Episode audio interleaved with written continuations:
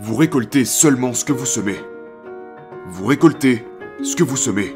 Ok, ce que vous investissez dans votre corps en termes d'hydratation, en termes de d'alimentation saine, en termes de mouvement, en termes de stimulation mentale positive comme la lecture, quand vous faites ces choses et que vous donnez tout ce que vous avez, votre niveau de confiance s'accroît.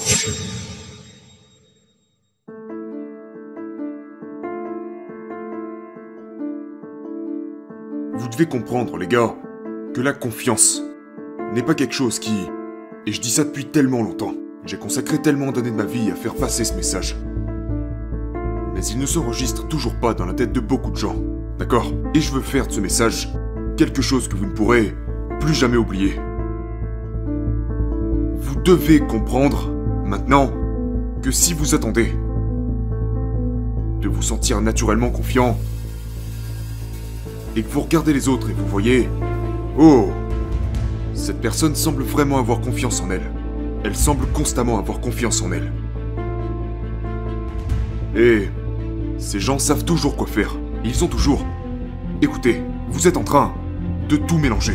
Vous êtes à côté de la réalité. Vous êtes en train de vous victimiser involontairement. Et voici ce que j'entends par là. Cette personne que vous voyez, qui semble constamment avoir confiance en elle, eh bien tout d'abord, elle a probablement gagné le droit de se sentir comme ça. Maintenant nous connaissons tous des gens prétentieux, qui n'ont jamais accompli quoi que ce soit dans leur vie, mais qui pensent être extraordinaires. Et on voit souvent cela à des niveaux inférieurs. Euh...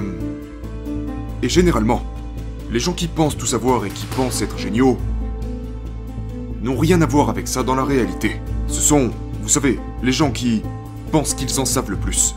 Nous parlons ici de l'effet Dunning-Kruger. Si vous cherchez sur Google, vous verrez ce que c'est. Mais en gros, c'est un faux sentiment de confiance, parce qu'ils ne savent pas vraiment. Et aujourd'hui, on voit beaucoup de gens comme ça dans la société. Vous savez, nous voyons beaucoup de gens parler au sujet de choses dont ils n'ont aucune putain d'idée. Donc, qu'est-ce que la vraie confiance? D'où vient-elle? Comment pouvons-nous l'obtenir? Et comment pouvons-nous nous assurer de la garder? Voici la chose que vous devez comprendre. Lorsque vous faites tout ce que vous pouvez, quand vous faites littéralement tout ce qui est en votre pouvoir, et que vous faites vraiment tout ce que vous pouvez, vous n'avez pas d'autre possibilité que d'être amené à avoir confiance en vous. Donc la première étape pour remédier à ça est de comprendre que vous récoltez seulement ce que vous semez. Vous récoltez ce que vous semez.